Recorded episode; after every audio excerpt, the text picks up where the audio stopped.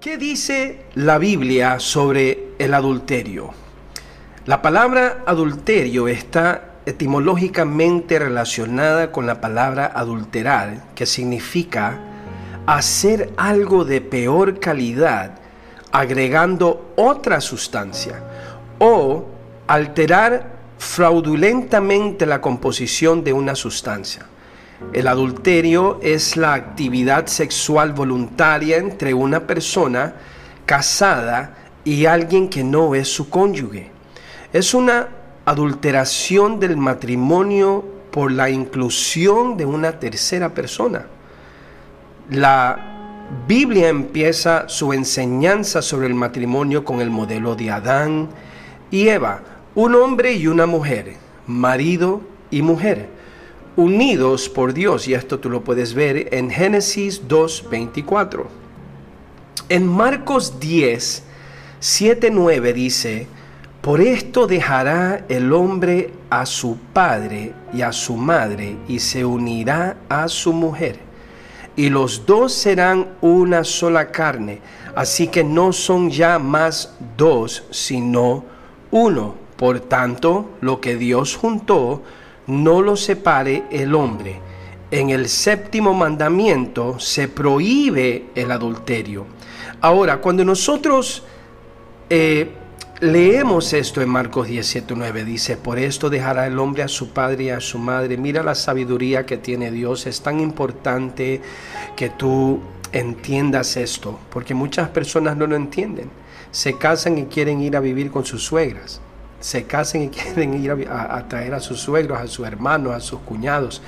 No se puede hacer esto, amados de Dios. Es muy importante que cuando una pareja se case, nunca deje terceras personas intervenir, involucrarse en su matrimonio.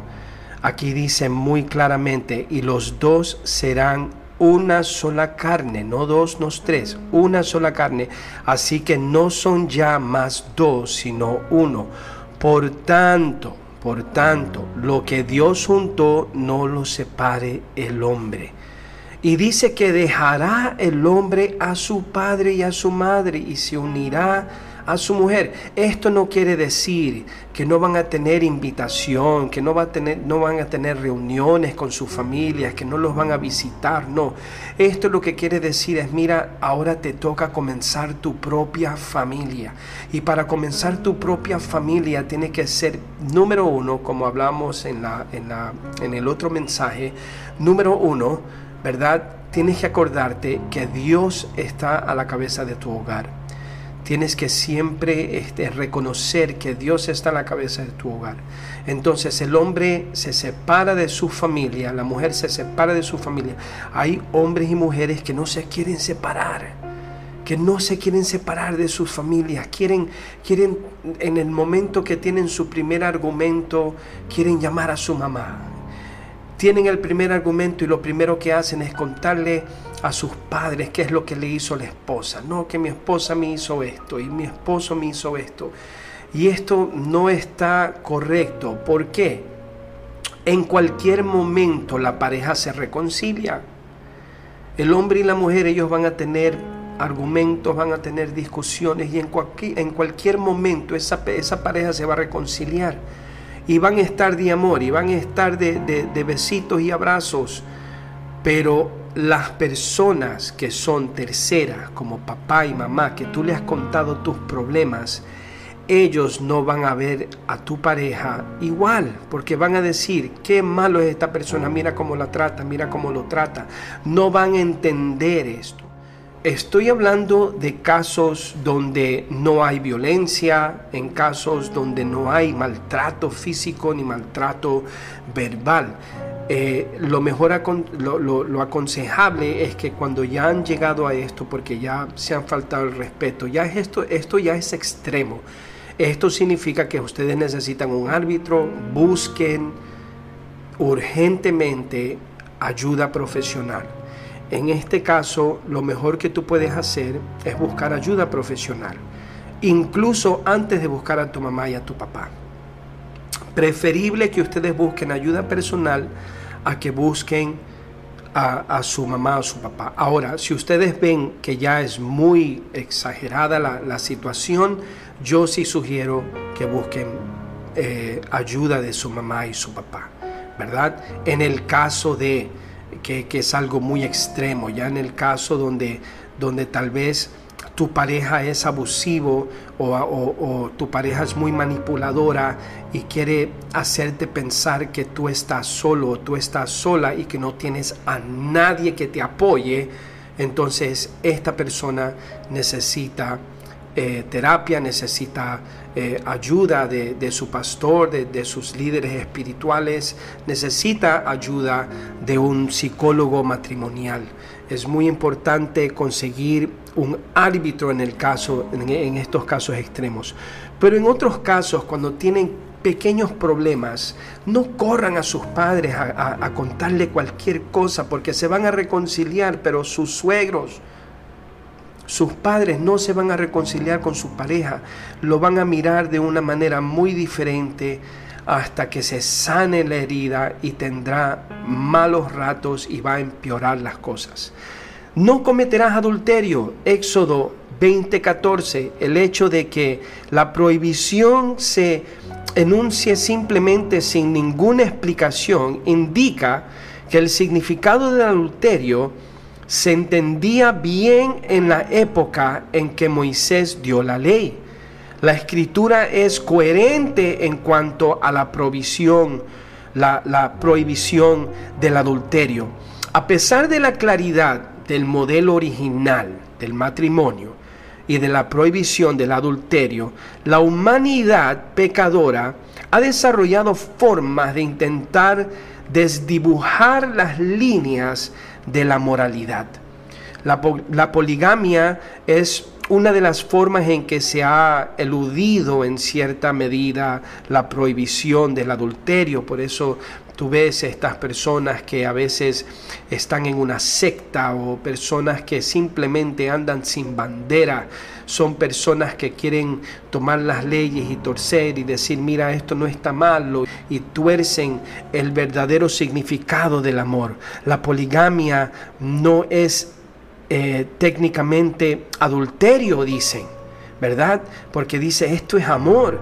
Y por eso tú ves en otros casos también que es entre hombres y hombres, mujeres entre mujeres. No, es hombre y mujer de acuerdo al libro de Génesis, de acuerdo a como Dios lo muestra ahora. ¿Cómo nosotros sabemos que no es normal, verdad? No quiero entrar en ese tema, pero ¿cómo sabemos que no es normal? Cuando no es un matrimonio de hombre y mujer, porque no crece, no, no, no puede multiplicarse, no, no, hay, no hay frutos ahí eh, eh, de, hijos. Y la palabra dice que eh, los hijos son herencia de Jehová. Pero sí, adultera el plan original de Dios para el matrimonio. En el Antiguo Testamento, la poligamia era permitida por Dios, pero nunca avalada por Él. Una cosa es que Dios lo haya aceptado, otra cosa es que Dios lo haya permitido. Entonces el Señor lo permitió, pero nunca lo aceptó. La poligamia no se consideraba adulterio porque aunque se añadía una tercera persona o quizás una cuarta, quinta, etcétera, al matrimonio, las mujeres adicionales estaban legalmente incluidas en el matrimonio y ves el caso de Salomón. Un polígamo que tuviera actividad sexual con otra persona que no fueran sus esposas legales seguía cometiendo adulterio como la poligamia es generalmente ilegal en los países modernos hoy en día, no se puede incluir legalmente a una tercera persona en el matrimonio. El divorcio y las segundas nupcias son otra forma de eludir la prohibición del adulterio. Si un hombre casado tiene una aventura, está cometiendo adulterio. Sin embargo, si se divorcia, de su esposa y se casa con la otra mujer, mantiene su posición legal, entre comillas. En la mayoría de las sociedades modernas esto se ha convertido en la norma, por eso es tan raro hoy en día que tú ves una pareja que realmente eh, entren en lo que es la amistad, el amor y que la pasión llegue después del altar. ¿Qué es lo que escuchas hoy en día? Vamos a ver cómo me va. Eso no es correcto cuando tú estás buscando una pareja. No es correcto cuando tú estás buscando tener una familia, ¿verdad? Cuando esto es el anhelo de tu corazón de que hay una familia, de que tú seas la cabeza de tu hogar, de que tú seas la mujer que edifique tu casa, de que tú seas la cabeza, el, hombre del hogar, como la cabeza y no cola. Entonces, ¿qué es lo que pasa? Que se unen, no esperan la etapa del amor, sino que entran en la etapa de la amistad y dentro de la etapa de la amistad se saltan el paso del amor y entran en pasión. Y cuando tú haces esto al revés, cuando tienes lo que es la amistad, la pasión y el amor, estamos hablando de una pareja que no va a durar más de dos años. Y si ya están, y, si siguen juntos por siete años, tú normalmente escuchas que la persona dice, yo sinceramente estoy con esta persona porque estoy acostumbrado. Y eso es triste porque se olvidan de lo que realmente es el amor dentro de una pareja, dentro de una familia. Entonces buscan esto como excusa para cometer adulterio porque no están feliz dentro de su, de, su relación, buscan esto como excusa para serles infieles. Entonces comienzan a ver todo lo malo de su pareja y comienzan a decir, no es porque ella es así, ella no me apoya, ella no hace esto, ella no hace el otro. Entonces comienzan a buscar eh, eh, recibir consejo de una amiga, entre comillas, y comienzan a hablarle todo lo malo de lo que es su esposa a esta amiga y cuando se dan cuenta ya están delante de Dios cometiendo un pecado tan aberrante, un pecado como es el adulterio, porque en cierta manera has dejado que el problema o la pequeña situación que tú tienes con tu pareja, has dejado que, que, que, se contamine de lo que tú piensas, contamine tus pensamientos, contamine tu manera de pensar en contra de esa persona y no fortalece tu amor, sino que es un amor falso que siempre has tenido porque nunca esperaste llegar con las herramientas o por decirlo así, con los elementos adecuados hasta la pasión. Porque lo que realmente debes tener en tu relación, cuando tú comienzas una relación en una familia, debe de ser lo que es la amistad el amor y la pasión. Y esa llama del amor va a sostener las dos para siempre. Va a sostener las dos para siempre. Va a sostener la llama de la amistad y la llama de la pasión. Entonces, en la mayoría de las sociedades modernas, nosotros vemos que esto es normal, se ha convertido en la norma de, que, ¿sabes que Mi pareja no, no sirve para nada, mi pareja no me ayuda, no me apoya, no es responsable, y, le, y corren y le cuentan a el hombre o la mujer con quien se van a encontrar en lo secreto para cometer adulterio, donde ponen en riesgo a su familia, sus negocios, sus, hijos, ¿verdad? ¿Por qué menciono negocios? Porque muchas personas se han quebrantado en todo lo que han edificado juntos. Edifican algo junto, ¿verdad? Tú edificas algo junto, pero cuando ya te, va bien y están en la cima, eh, eh, comienzan a experimentar lo que es la saciedad de tenerlo todo y creen que lo tienen todo pero te das cuenta que no tienes nada cuando de esa misma manera caes, de esa misma, de esa misma manera llegas hacia abajo perdiendo todo porque edificaste tu hogar sobre arena y porque no buscaste ayuda y porque no pediste que Dios sea la cabeza de tu hogar, buscando ayuda del Señor, que el Señor guarde tu familia, que el Señor haciendo cobertura de oración para tu pareja, ¿sí me explico? Y todo lo que ustedes han edificado, todo lo que tú puedes edificar en tu casa, tú, tú eh, estas cosas no, no se derriban, no, no, no se eh, derrumban de la noche a la mañana. Esto es un proceso, es un proceso. Algunas, algunas veces toman eh, semanas, meses, años, después de 20 años, escuchas que tal persona se ha divorciado, después de 30 años tú escuchas que una persona se ha divorciado, votan 12 años por la ventana, por cualquier cosa y para, para eh, el placer del deseo de la carne y no buscan ayuda y no hablan entre sí, no se comunican. ¿Sí me explico? Entonces, ¿qué es lo que pasa? Jesús pone fin a estas dos estrategias. Un hombre que se divorcia de su esposa y se casa con otra comete adulterio. Eso es lo que dice la palabra en Lucas 16, 18. Y el que se divorcia, dice, de su esposa y se casa con otra comete adulterio contra ella. Y si una mujer se divorcia de su marido y se casa con otro, comete adulterio. Amados, el divorcio no debe de ser la solución para un matrimonio. Jamás el divorcio es la solución para la paz que estás necesitando. Y te voy a decir por qué. Hay una gran probabilidad que tú continúes con tu mismo problema en tu próxima relación y terminarás casándote y divorciándote de nuevo.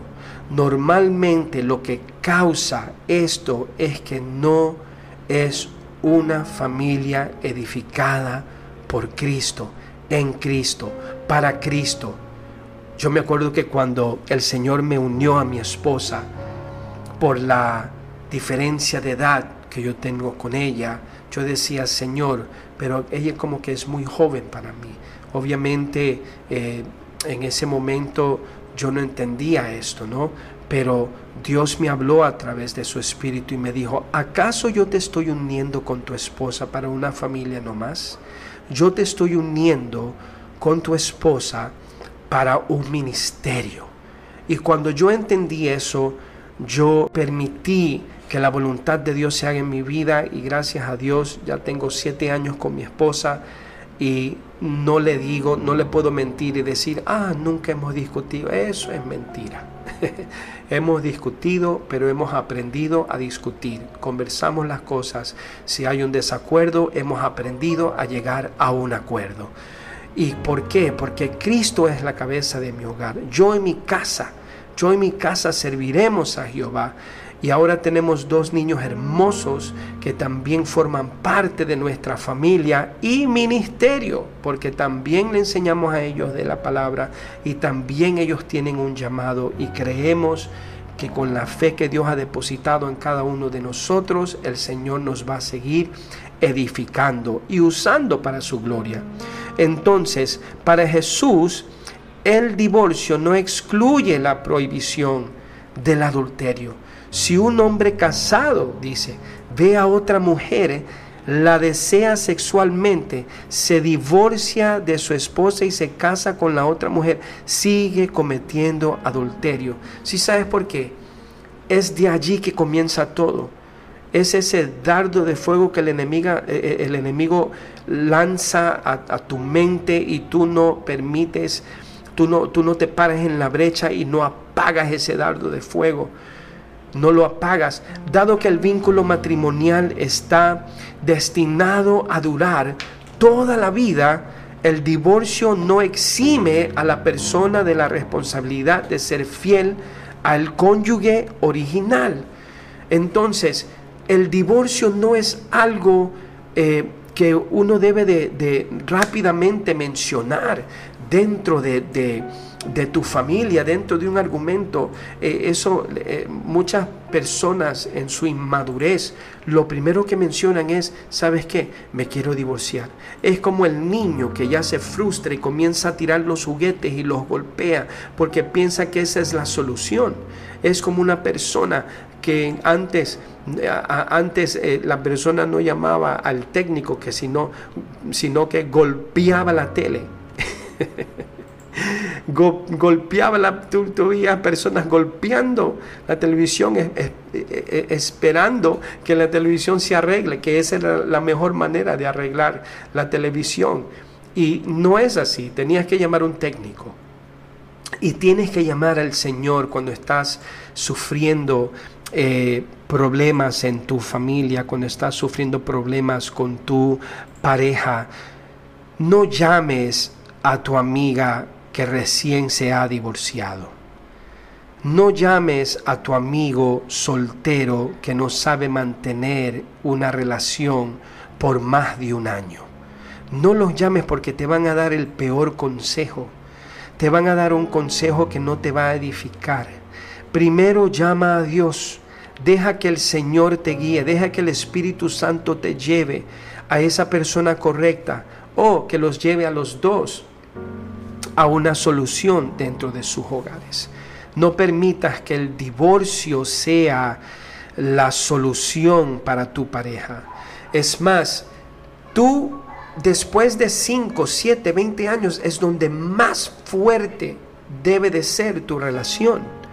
Es donde más fuerte debe de ser esa llama de, de la amistad, del amor y la pasión. En una nota similar, reconocemos que en algunos casos la escritura permite el divorcio. Y cuando se permite el divorcio también se permite volver a casarse sin que se considere adulterio. Como cuando Moisés permitió dar carta de divorcio y repudiarla también en Mateo 5:32. También fue dicho, cualquiera que repudia a su mujer, dele carta de divorcio. Pero yo os digo que el que repudia a su mujer, a no ser por causa de fornicación, hace que ella adultere. Y el que se casa con la repudiada comete adulterio. Entonces, si vemos casos excepcionales que se permite el divorcio, Jesús llevó la provisión del adulterio incluso más allá de la ley mosaica. Oísteis que fue dicho, no cometerás adulterio, pero yo os digo que cualquiera que mira a una mujer, escucha, que cualquiera que mira a una mujer para codiciarla, ya adulteró con ella en su corazón. Esta parte es muy peligrosa, amados y amadas del Señor. Cuando tú comienzas a codiciar en tu mente, ya estás pecando. Lo que pasa es que nos hemos olvidado que en cierta manera la gracia es aún más estricta que la ley. Porque la gracia, el Señor mismo está diciendo, si ya lo haces en tu mente, en tu corazón, si ya estás pecando en tu corazón, ya has cometido adulterio, entonces es importante que tú mates esa semilla mala, que tú destruyas, que tú apagues ese dardo de fuego que está llegando a tu corazón para que tú comiences a codiciar una persona que no es tu esposo, que no es tu esposa. Es muy importante que tú estés parado en la brecha Párate en la brecha por tu familia, párate en la brecha por tu esposo, por tu esposa. Sé fiel con tus ojos, sé fiel con tus oídos. No permitas que una mujer esté susurrando cosas en tu oído en contra de tu familia y viceversa. No permites que un hombre te esté susurrando porque tal vez tu esposo, por eso esposos, es muy importante. Es muy importante que tú te mantengas al día con los piropos en tu casa. que tú estés diciéndole a tu esposa lo hermosa que es, que estés diciéndole a tu esposa qué hermosa que es, mi reina, qué, qué hermosa que te ves hoy, qué lindo que se te ve ese vestido, te ves muy bien vestida, mi amor. No parar eso, porque cuando tú paras esto, otro va a querer hacerlo y ella no lo va a ver como algo como algo no sorprendente, la va a sorprender porque tú ya no le estás diciendo estas cosas, amados, la carne es débil. No podemos ignorar eso. Entonces, la mentalidad de una persona débil, lamentablemente, la va a hacer caer en adulterio, la va a hacer caer en la codicia, la va a hacer caer. Entonces tú tienes que también tomar parte, no puedes hacer no más que, que decir, no, no, no, ella me tiene que, no, tú tienes, ella, ella tiene que ser fiel a mí, él tiene que ser fiel a mí. Tú tienes que alimentar ese amor también. ¿No? Dice la palabra, la palabra nos enseña que nosotros tenemos que amar a nuestras esposas, tanto como Jesucristo ama a su iglesia. Entonces tú también tienes que tomar parte de alimentar tu relación, de alimentar eso, ese cariño, ese amor. Tienes que alimentarlo. Tienes que comprar flores. No pares de comprar, eh, comprar flores. No pares de llevar flores a tu casa. Compra un, un, este, una base, compra donde te haga acuerdo que necesitas llenarlas con flores para tu esposa. No tiene que ser un día especial, su cumpleaños, puede ser en cualquier día de la semana. Y decirle, mi amor, te traje flores o, dárselas, no para solo porque tú quieres eh, entregárselas, porque quieres eh, alimentar ese amor, ese cariño, para que ella no se sienta que tú no estás eh, eh, fijándote en ella o que tú, no, eh, que tú no te has fijado en cómo ella se corta el pelo o cómo ella se pinta las uñas, ¿verdad? A veces yo me he sentado mientras mi esposa se está haciendo las uñas, yo me he sentado a acompañarla, a hacerle conversa.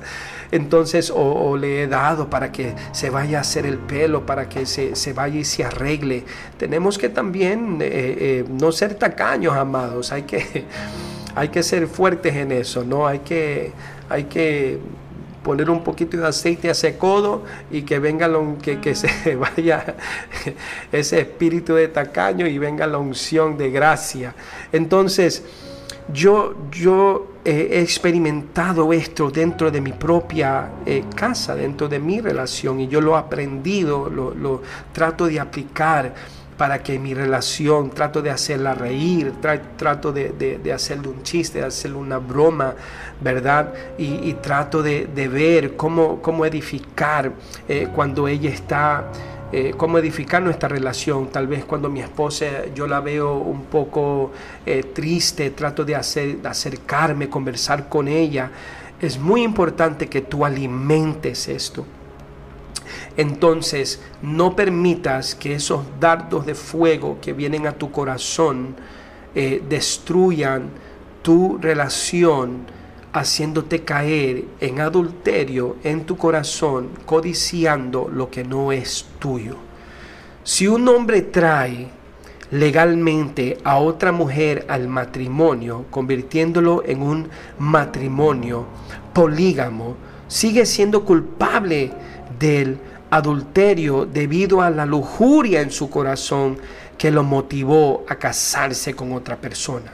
Así que aunque un hombre trate de evitar legalmente el adulterio buscando el divorcio, ya es culpable por la lujuria en su corazón que lo llevó a adoptar esas medidas, así como el, ejemplo que, que le puse hace un rato. Y en Timoteo 1, en, en 1 de Timoteo 2, perdón, 3, dice, pero es necesario que el obispo sea irreprensible, marido de una sola mujer, sobrio, prudente, decoroso, hospedador, apto para enseñar. No dice que tú puedes predicar, tú puedes practicar la, la poligamia. Dice, debe de ser de una sola mujer mujer, sobrio, prudente, decoroso, hospedador, apto para enseñar. Incluso si un hombre o una mujer simplemente se entregan a pensamientos lujuriosos, la pornografía es un problema mayor. Entonces, él o ella están cometiendo adulterio incluso si no hay contacto físico extramatrimonial. Que comienzan a, decir, ¿sabes qué? Mira, si, si tal vez vemos esta, esta, esta película de pornografía, tal vez va, va a, levantar un poquito la, la, necesidad de estar contigo, o, vamos a poner un poquito de, de pimienta, estar... No, no, no, no, no. Eso es pecado, amados. Esta explicación de Jesús evita todos los matices sobre cuán lejos es eh, demasiado lejos. Si me explico? Ya cuando esto es con alguien que no sea el cónyuge y evita la necesidad de definir lo que es realmente el sexo, la lujuria, no el sexo, es el límite del adulterio. Proverbio 6 da unas fuertes advertencias contra el adulterio, brindando corrección e instrucción, alejándote de la mujer de tu prójimo. Versículo 23 y 24. Salmón dice, no codicies su belleza, no dejes que sus miradas coquetas te seduzcan, pues una prostituta te llevará a la pobreza pero dormir con la mujer de otro hombre te costará la vida. Mira lo fuerte que es esto.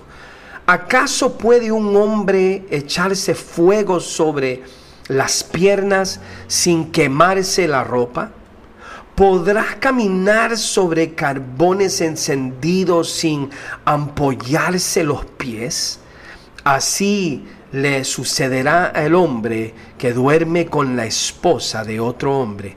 El que le abrace no quedará sin castigo. Versículo 25-29. El adulterio es mortalmente grave y acarrea las consecuencias de Dios, mas el que comete adulterio es falto de entendimiento, corrompe su alma el que tal hace. Proverbios 6:32, Primera de Corintios 6:18 y Hebreos 13:4. Una persona que vive en adulterio abiertamente y sin arrepentirse da pruebas de que no ha llegado a conocer verdaderamente a Cristo. No obstante, el adulterio tampoco es imperdonable. Cualquier pecado que un cristiano comete puede ser perdonado cuando el cristiano se arrepiente de corazón. Y cualquier pecado que comete un incrédulo se puede perdonar cuando esa persona viene a Cristo con fe. ¿No sabéis que los injustos no heredarán el reino de Dios? No erréis, ni los fornicarios, ni los idólatras, ni los adúlteros heredarán el reino de Dios. Y esto erais algunos, mas ya habéis sido lavados, ya habéis sido santificados, ya habéis sido justificados en el nombre del Señor Jesús y por el Espíritu de nuestro Dios. Primera de Corintios 6, 9, 11. Observa que en la iglesia de Corintio había antiguos adúlteros, pero habían sido lavados de su pecado, santificados y justificados. Muchas gracias por estar atento a este mensaje. Espero que sea de transformación para ustedes y nos vemos el próximo miércoles a la luz de la palabra.